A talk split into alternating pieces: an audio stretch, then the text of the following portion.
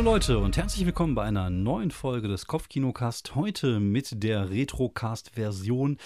Wir sprechen wieder, wir meine ich äh, mich und äh, meinen Kollegen Fabian Maurischat. Hi Fabian. Ja, hi David. Hi. Äh, eigentlich sollte man es andersrum machen. Ne? Der Esel nennt sich immer zuerst. Aber wir reden heute ja, wieder über, äh, über Rollenspiele, über alte Rollenspiele, über Retro-Rollenspiele. Weil wir sind alt, wir können das. Wir haben sie noch gespielt damals, als sie rauskamen. Und in der Folge heute geht es tatsächlich um das Cyberpunk. Cyberpunk. Was ist Cyberpunk? oh la la. Oh la la. Um das Cyberpunk-Genre. Und äh, da kommt man natürlich nicht umher, mit dem äh, Klassiker des Genres direkt anzufangen, das ja äh, jetzt wieder so, so einen kleinen Hype erfahren hat, nämlich mit Cyberpunk, das Roleplaying-Game. Ähm, ich glaube, genau, damals in der Version von, ich glaube, 87, Cyberpunk 2020. Genau, das ist ja, das ist ja lustig, wenn man schon, wenn man schon so alt ist, dass das Rollenspiel, was das Cyberpunk-Rollenspiel in seiner Jugend gespielt hat, so datiert ist, dass es heute ist. Das ist schon relativ schräg. Weil das Videospiel haben die jetzt umgenannt in Cyberpunk 2077. Aber ich finde es cool, weil ich kenne das alles, was da drin vorkommt. Ich habe ja auch das, äh, das Originalbuch und Johnny Silverhand und so. Das waren ja alle die Charaktere, die in dem Buch ja so als Beispiel drin standen. Und ich habe ja auch das Night City Buch hier in französischer Sprache und da erkennt man halt super viele Sachen wieder, die heute tatsächlich Einzug in das Videospiel gehalten haben. Also die haben sich da sehr, sehr, sehr dran gehalten. Hast du denn Erfahrung mit Cyberpunk 2020 gemacht? Ähm, mh, mm, ja, könnte man so sagen. Ich glaube, wir haben uns einmal zusammengesetzt. Äh, das müsste irgendwann so, weiß nicht, 20, 2003 gewesen sein oder so. Haben Charaktere gemacht und dann nie wieder gespielt wie, wie so oft, äh, ähm, wenn man damals so viele Gruppen und viel, viele Systeme hatte, irgendwie, man trifft sich, macht Charaktere, denkst du, ja geil, und dann geht's los und dann irgendwie denkt der Spieler tatsächlich, oh nö, ich will es doch zu Ende studieren oder irgendwie, ja, doch ein paar Drogen nehmen und äh, man hört nie wieder ja, genau, voneinander. So ist das, ne? ja. ja. Ja, wir, ich, wir haben äh, viel Cyberpunk gespielt. Das war so eins der ersten Spiele in der Richtung, die ich wirklich auch gesp viel gespielt habe, viel geleitet habe auch und auch super gerne gespielt habe. Muss ich einfach so sagen, Cyberpunk war eins meiner eine Zeit lang eins meiner absoluten Lieblingsspiele, so Ende der 80er, Anfang der 90er Jahre. Ich glaube, es ist 88 erschienen, von äh, Mike Pondsmith geschrieben worden und es gab eine deutsche Ausgabe. Ich weiß aber nicht mehr, wann die rauskam. Aber ich weiß, dass wir sehr viel Cyberpunk gespielt haben. Einfach weil ich diese seit Neuromancer diese, diese, diese Spielart und diese Welten, diese dystopischen Welten in der Zukunft, also heute, ähm, mhm. diese, diese Düsterheit, dieses äh, brutale und grim und gritty fand ich immer, hat mich immer sehr angezogen, muss ich sagen. Ich mag immer, ich mochte immer so ein bisschen die dunkle Seite auch. Und ähm, was Cyberpunk wirklich war, Cyberpunk war wirklich verdammt gritty. Da konnte es halt auch schon mal sein, dass du eine Kugel ins Bein gekriegt hast und dass du dann unmächtig geworden bist und dann war der Kampf für dich gelaufen. Und äh, ja, das war halt einfach ziemlich realistisch. Es war ähm, auch regeltechnisch relativ kompliziert, nicht kompliziert, sagen wir mal ausführlich, aber ich ohne. Glaub, das wurde immer mit W10 gewürfelt. genau, mit WC gewürfelt. Genau, es ist, glaube ich, auch eben mit, mit Fertigkeiten dazu und so. Also es war ähm, es war, es war schon relativ simulationistisch, aber es war noch ziemlich einfach. Und jeder, es gab halt verschiedene Charakterklassen und jeder hatte halt so eine Spezialfertigkeit, wie der Fixer irgendwas besorgen konnte oder der Musiker konnte halt irgendwelche Leute Musik charmen und Musik machen, genau. Aber ich fand, äh, Cyberpunk war immer das Spiel, was, äh, ja, wo ich echt äh, ziemlich viel Spaß dran hatte, einfach diese, in diese dunkle Welt einzutauchen und ähm, ja, das fand, war für mich äh, tatsächlich äh, der Einstieg gerade in dieses, äh, in dieses Genre. Und ich finde es. Mhm. Ich habe dann nur immer, ich stand, glaube ich, im, im Laden und habe irgendwie über ein Jahr lang immer, immer mal wieder zu Blood and Chrome gegriffen. Das war dann, äh, ich glaube, die, ähm, die Erweiterung für Cyberpunk, aber von einem anderen Publisher, glaube ich, ja. wo man Vampire in das Spiel Ah, genau, ja, da erinnert Das fand ich irgendwie war eine ziemlich coole Idee. Ja. Cyberpunk hatte ich damals selber noch nicht so ganz auf dem Schirm, mhm. ähm, also das Genre. Also das Spiel auch nicht, klar. Mhm. Äh, aber irgendwie dieses Ding, das, das Blood and Chrome, das sah halt immer ganz gut aus. Aber äh, wie das halt damals so war in, äh, in, in der Jugend, du gehst halt in den Laden, blätterst alles durch und dann hast du halt nicht, ja, genau. nicht die Kohle, um ja. dir viel oder überhaupt irgendwie. Äh, ähm, ja, so ist das. Ja, ja. Man, man, kauft sich dann eher weniger, ja. Das stimmt, ja. Ich habe das Cyberpunk-Buch habe ich tatsächlich immer noch im Schrank stehen. Also das ist ein altes Schätzchen, was ich seit damals äh, hier habe. Äh, man, sieht, äh, man sieht, dass es äh, benutzt worden ist, auf jeden Fall und viel. Und ich hatte auch das Cyber Generation. Das Cyber Generation war ein Zusatzbuch.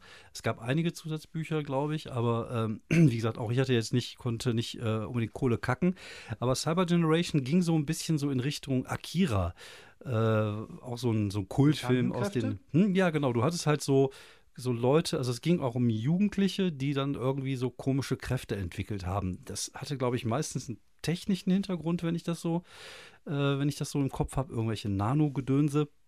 Aber die hatten dann plötzlich irgendwelche Kräfte. Das fand ich auch, wie gesagt, ich mochte halt immer so ein bisschen dieses äh, jugendliche, äh, Jugendliche mit, mit Kräften-Ding. Es war auch, das mochte ich auch immer bei, bei Stephen King, der hat ja auch oft so Geschichten geschrieben wie Carrie oder äh, mhm. Feuerteufel. Das ist ja oft ja, so. The Shining bei The Shining steckt genau, das ja eigentlich auch. Genau, The Shining, das war immer so das King-Ding, das King-Ding.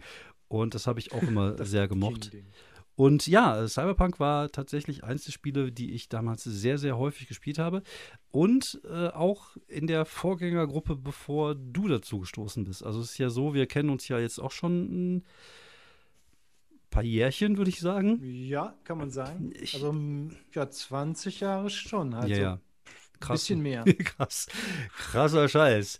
Und ähm, ja, und wir haben ja damals, als ich angefangen habe, wieder äh, Pen und Paper zu spielen, also es war, es gab eine Zeit lang, ist das nicht passiert. Und dann bin ich dann mit dem, äh, mit dem Theo damals und mit dem Schorsch. Schöne Grüße von meiner Seite hier die beiden ja, Kollegen. auch. Und ähm, haben dann angefangen, halt Cyberpunk zu spielen und so ein Kram. Und dann sind dann ähm, Marc und Markus dann irgendwann dazu gestoßen, dann der eine weg und dann der andere wieder rein und du bist dann auch irgendwann dazu gestoßen. Und anfangs habe ich halt mit Marc und, nein, mit Theo und äh, mit Teddy und mit dem äh, Schorsch dann halt Cyberpunk eine Zeit lang gespielt.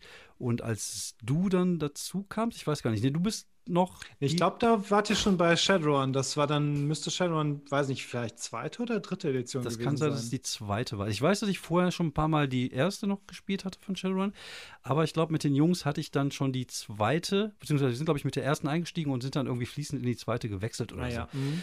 Und bis, ja, war, bis, war eine gute Idee, genau. Äh, die Edition zu wechseln. Ja, ich glaube, die erste war noch sehr hölzern, würde ich jetzt einfach mal behaupten. Ich glaube, die fand ich auch sehr unübersichtlich.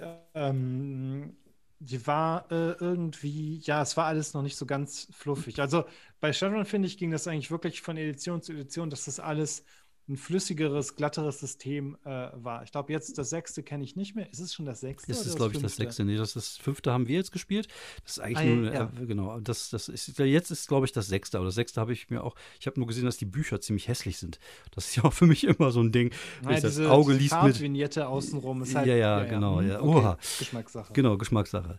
Auf jeden Fall, äh, ja, genau. Dann haben wir, ich, bist du denn noch, du bist die Ära noch Shadowrun gewesen, ne? Also was war mhm. vor D und, bevor wir angefangen haben, D und D zu spielen? Das heißt, du ja, genau. solltest noch die Ära gewesen sein von Cloud und äh, Tor. Tor, genau. Bei Tor war ein bisschen später.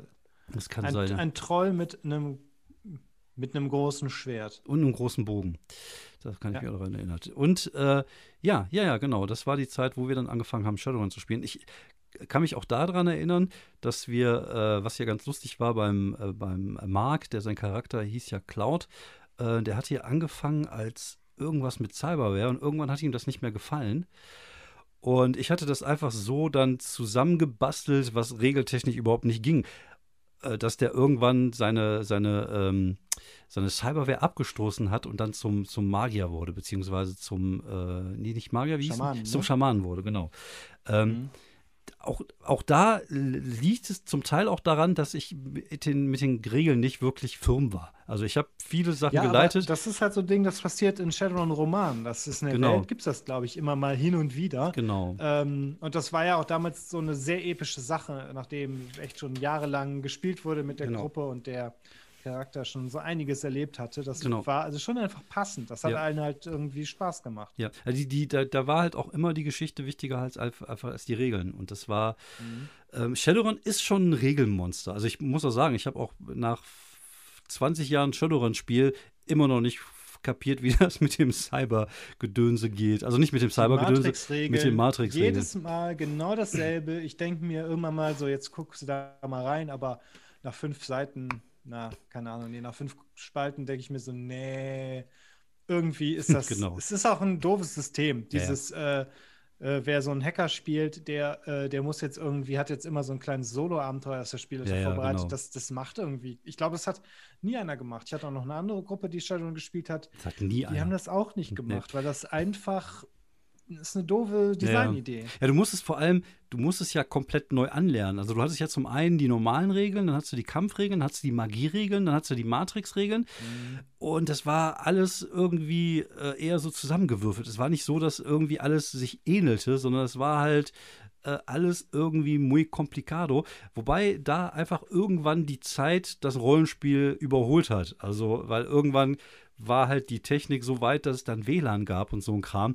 Und dann mhm. war natürlich halt das ganze Konzept von Shadowrun und Cyberpunk mit sich in die Matrix einhacken, war halt dann sozusagen outdated und oldschool und nicht so wirklich äh, relevant. Und dann, ich glaube, so ab der dritten oder vierten Edition, ich glaube eher die vierte war das, äh, konnte man plötzlich auch eher so über WLAN-Gedönse machen, sodass man ist bei so einem Rigger oder sowas schon mal spielen konnte, ohne dass man da ja. jetzt noch ein Studium abgeschlossen haben musste. Ja, genau, wobei ein Rigger, der, war, das war ein ganz cooles Konzept, da war es halt eher der Maschinenjockey oder genau. die jo Jockey-In. Jockine. Ähm, Jockine. Jockine. äh, genau, aber ähm, Matrix war halt, es halt immer halt äh, so ein, äh, ein, Hacker und musste dich in diesem, diesem Cyberspace irgendwie bewegen. Genau.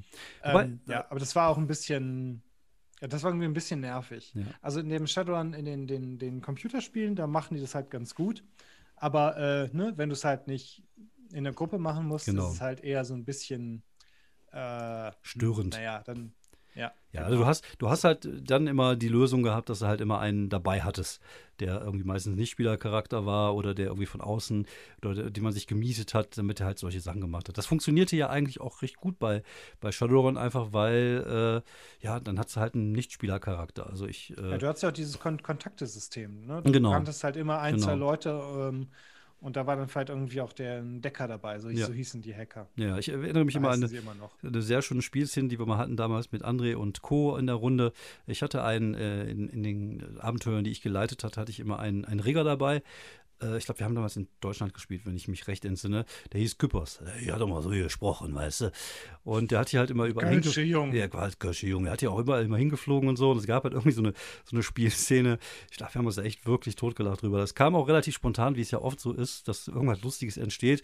Und die waren irgendwie, keine Ahnung, flogen gerade über irgendwas. Und da waren unten irgendwie so eine jugendliche Gang, die dann angefangen haben, auf das äh, Fliegemoped zu schießen.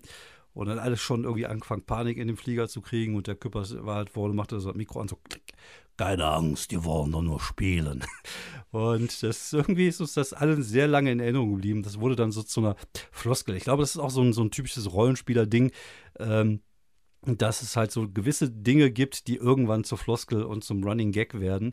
Und aus das, hier so ein System aus Insider-Gags. Genau. Weil, ne, wer ja, dabei richtig. war, der kann sich daran erinnern. Genau, also, genau. Äh, das äh, funktioniert äh, äh, stark um so Gruppen irgendwie. Genau. Irgendwann teilst du diese Erinnerung und das ja.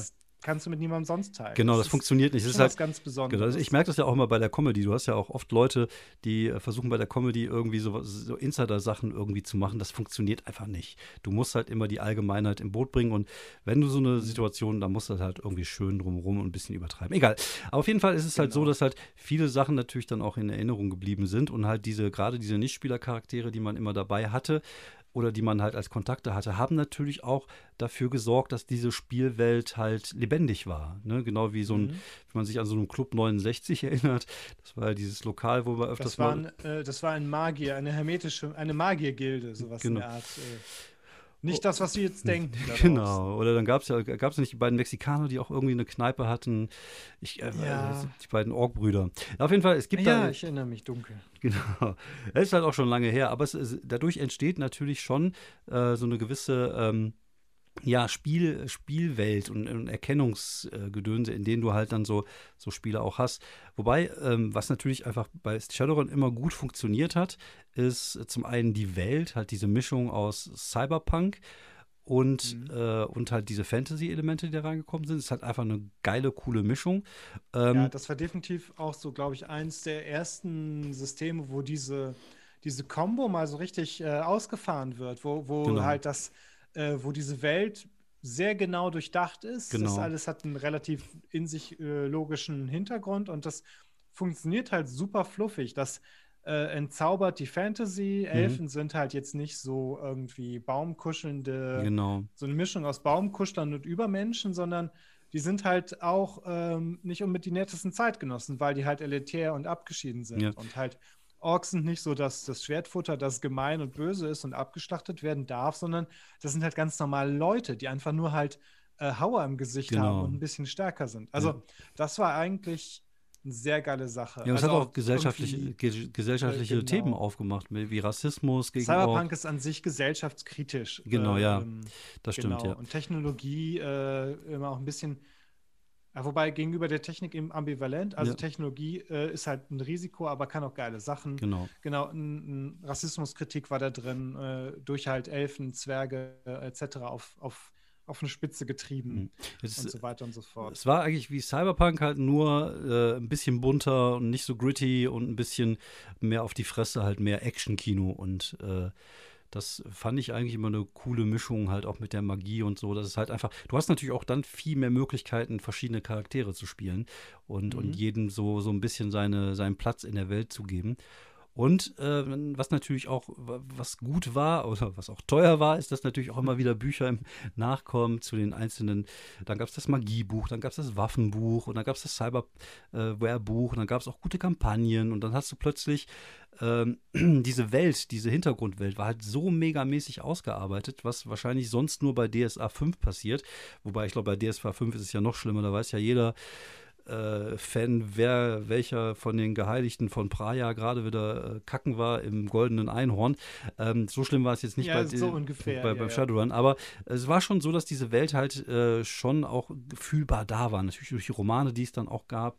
Genau. Und das ist natürlich ein Riesenplus, wenn du so eine Welt hast, die du halt einfach schaffst, so äh, lebendig zu machen. Und genau, und was halt auch immer ganz nett war, dass es halt äh, nicht nur äh, so, so ein Amerika- oder USA-Quellenbuch gab, sondern äh, irgendwann gab es ja eine deutsche Redaktion, die Deutschland in den Schatten rausgebracht hat, mit einer Version von Deutschland im Jahr 2000. Ähm, also die Zeitlinie von Sharon ist ja auch immer vorangeschritten, aber ich glaube halt 2005, 50 fängt das mehr oder weniger genau, an. Richtig, ähm, ja. Und spätere Editionen war es dann 2060 und so weiter. Ja, genau. Aber dieses Deutschland in den Schatten war halt auch eine ganz spannende Sache. Es ja. gab glaube ich, ich glaube, das Saarland ist ähm, radioaktiv verseucht. Mhm. Berlin ist ein anarchistischer äh, Freistaat. Ähm, Teile des, des Nordens sind natürlich abgesoffen, ja, abgesoffen wegen, ja. der, äh, wegen der Klimaerwärmung oder ja. halt wegen der Flut.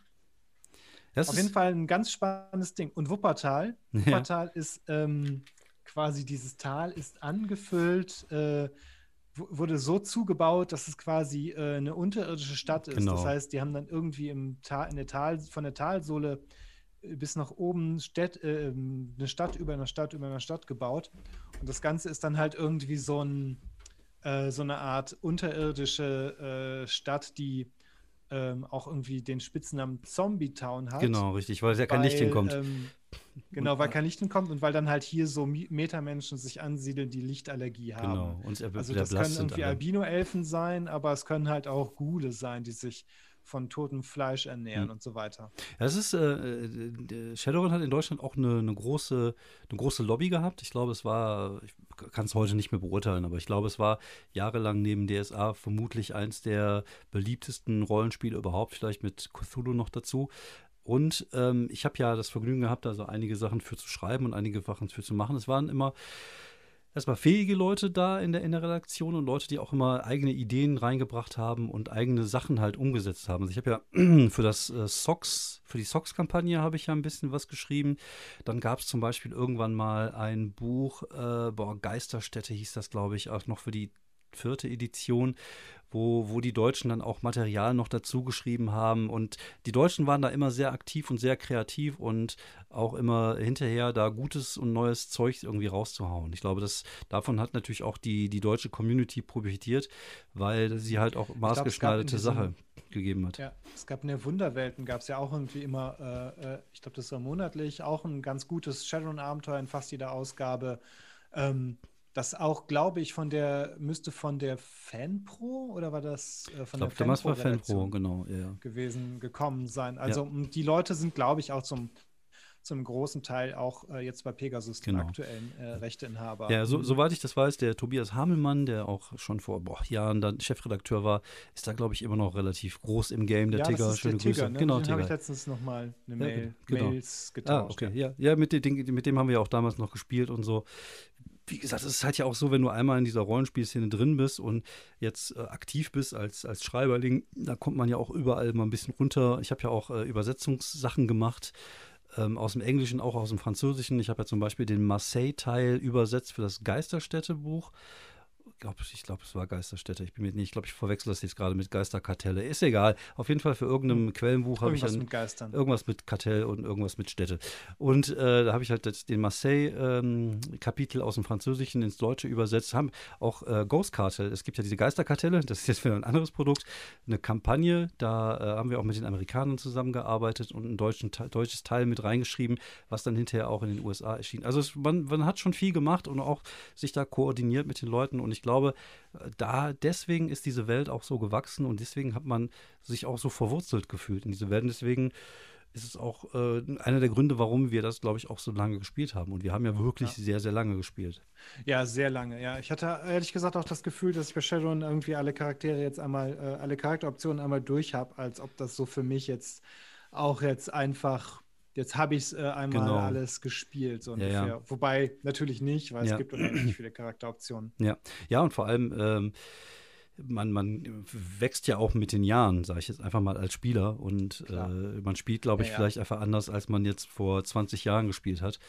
Ähm, ich glaube, auch da gibt es natürlich immer wieder gute Ansätze. Also ich kann mich daran erinnern, dass wir mal in einer Gruppe äh, Low-Level gespielt haben, was ziemlich cool war. Also du hast ja in vier die Möglichkeiten, äh, hat es ja ein Point-Buy-System. Das heißt, du konntest ja ähm, schon so ein bisschen skalieren, wie stark dein Charakter ist. Also wir, ich weiß, mhm. dass wir auch mal eine High-Level-Kampagne gemacht haben.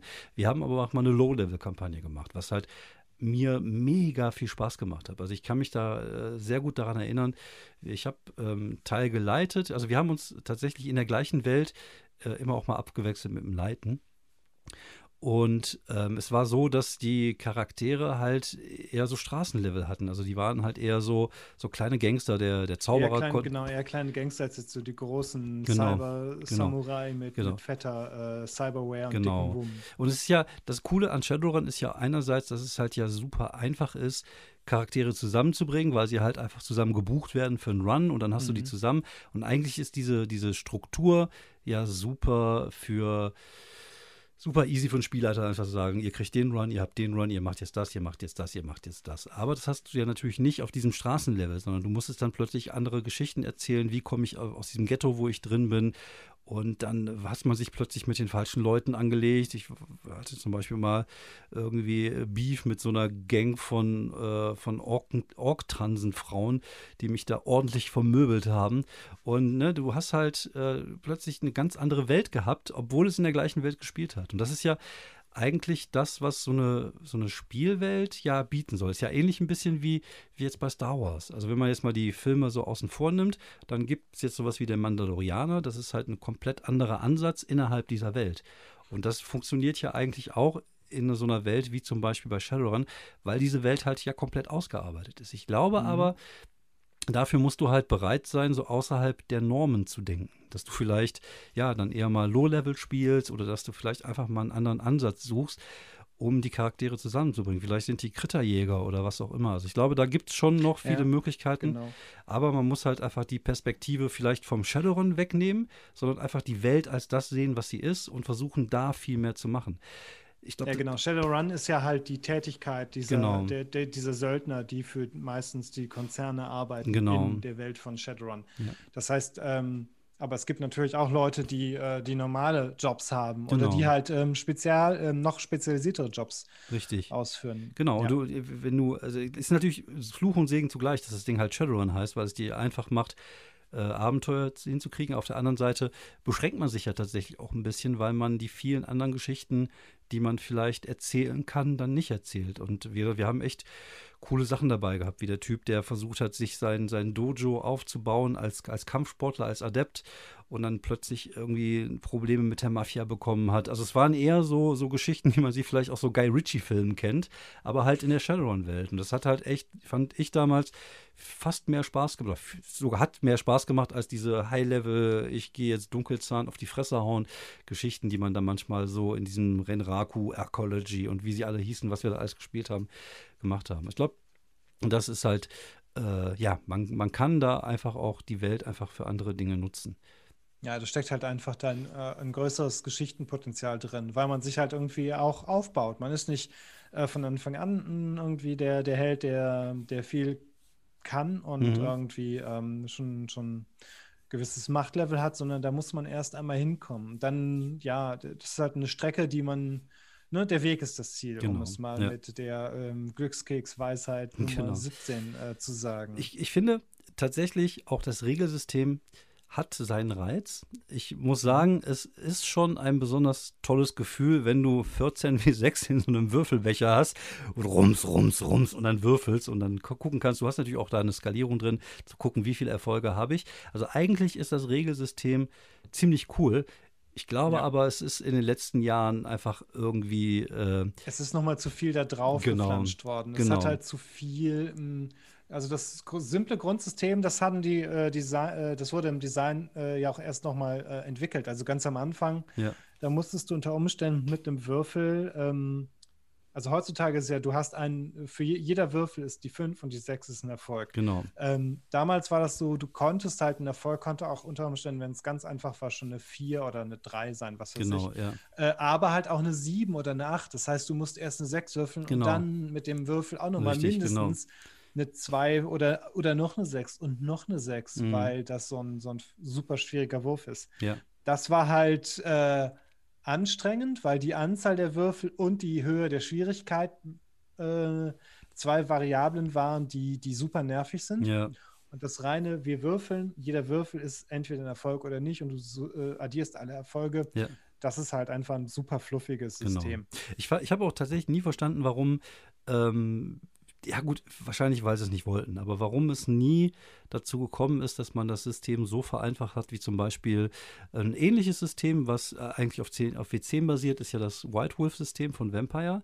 Ist ja eigentlich genauso. Es gibt ein Attribut, es gibt Fertigkeiten, du hast eine mhm. Anzahl von Würfeln, du musst halt eine 7 oder mehr würfeln, glaube ich, aus dem Kopf zu wissen. Zumindest das erste Vampire. So, und viel mehr brauchst du nicht. Du hast einen Charakterbogen, du hast ein Blatt, dann hast du verschiedene Fähigkeiten für die verschiedenen Leute mit Kräfte und so. Das ist immer schön ein Rollenspielsystem, wo es ein Blatt für den Charakter genau. Ein, ein, Blatt für den Charakter reicht. Da genau. kriege ich schon immer so ein kleines bisschen Freuden. Ja, ja. ja, wie gesagt, Cypher kann ich nur empfehlen. Ich mag das ja sehr gerne. Aber ich mag zum Beispiel auch dieses White Wolf-System, haben wir auch sehr viel gespielt, auch mit verschiedenen, äh, mit verschiedenen äh, Hintergrundwelten tatsächlich. Einfach weil mhm. wir das System sehr gemocht haben. Es ist einfach. Das System ist, ist, ganz gut. Das System ist einfach wirklich gut. Es genau. ist äh, schnell gemacht und das. Einfach, es lässt. Die Grundregeln sind halt ähm, super gut. Ich genau. weiß nicht, ob es das erste System war, wo Attribut plus Fertigkeit gewürfelt wurde, aber auf jeden Fall äh, eine sehr gute äh, Idee genau. gewesen. ja, und es, war, es ist halt fluffig, du kannst halt, du, es ist flexibel genug, damit der Spielleiter was draus machen kann. Und wie gesagt, wir haben echt viele, viele verschiedene Spiele so umgesetzt. Ich glaube, wir haben sogar Star Wars so gespielt und sogar ein Fantasy-Spiel, alles Mögliche, einfach weil das System halt fluffig ist. Und äh, was ähnliches hätte man tatsächlich auch für Shadowrun machen können. Aber ich glaube, es ist auch da ist es ja ähnlich wie bei DSA. Wenn du da einmal so in diesem Ding drin bist, dann willst du wahrscheinlich auch gar nicht ein anderes System haben dafür, sondern äh, bist halt mhm. mit dem zufrieden, was du bist, was du hast. Ja. Shannon wäre auch, genau, wär auch ein gutes Universalsystem. Ne? Es hat Magie und es hat genau. Technik und wenn du genau. Bock drauf hättest, könntest du äh, ja ein bisschen rumbasteln und dir ein ähm, relativ ne, einfaches Ding zusammensetzen. Auf der anderen Seite, ich habe jetzt, um nochmal um mein, mein neues Lieblingsspiel zurückzukommen, letztens gesehen, wie Leute mit dem Cypher-System Shadowrun gespielt haben. Warum nicht? Die Welt ist geil. Klar. Wenn man da einen coolen Charakter bauen kann, warum nicht? Und das äh, ist, ist eigentlich so einfach auch das System, dass man das umsetzen kann. Ja, mit einem guten Universalsystem kannst du halt auch ähm, ne, die anderen Sachen spielen. Es gibt Leute, die spielen DSA mit Fate-Regeln, weil ähm, Fate ist ganz cool, äh, die DSA-Welt ist ganz cool und ähm, besser halt als irgendein anderes System mit, genau. mit DSA-Regeln. Ja. Also, naja, ja. aber egal. Also Fate ist, äh, war, nie, war nie so meins. Wie gesagt, ich habe da, glaube ich, mit Cypher meins gefunden. Und ich glaube, so in, den, in, den in der Retrospektive gesehen, dieses, äh, gerade dieses System hier von, von Wild Wolf mit dem W10 war auch immer was, was wir sehr gerne gespielt haben und was ich auch, glaube ich, mit eins der besten und fluffigsten Systeme finde. Vielleicht noch mit dem Faserip von Marvel. Dazu in der Folge D&D &D und Marvel gerne mal reinhören. Ähm, das war's von uns. Vielen, vielen, vielen, vielen Dank fürs Zuhören. Ich hoffe, diese äh, Folgen Retrocast haben euch gefallen. Wir haben ein bisschen aus dem Nähkästchen geplaudert, was alte Rollenspiele angeht. Äh, wenn ihr mehr davon wollt, einfach mal irgendwo kommentieren, einen Daumen da lassen oder einen Stern oder wie man das halt macht, damit äh, man kommunizieren kann in diesem Internet. Äh, vielen Dank fürs Dagewesensein, äh, Fabian.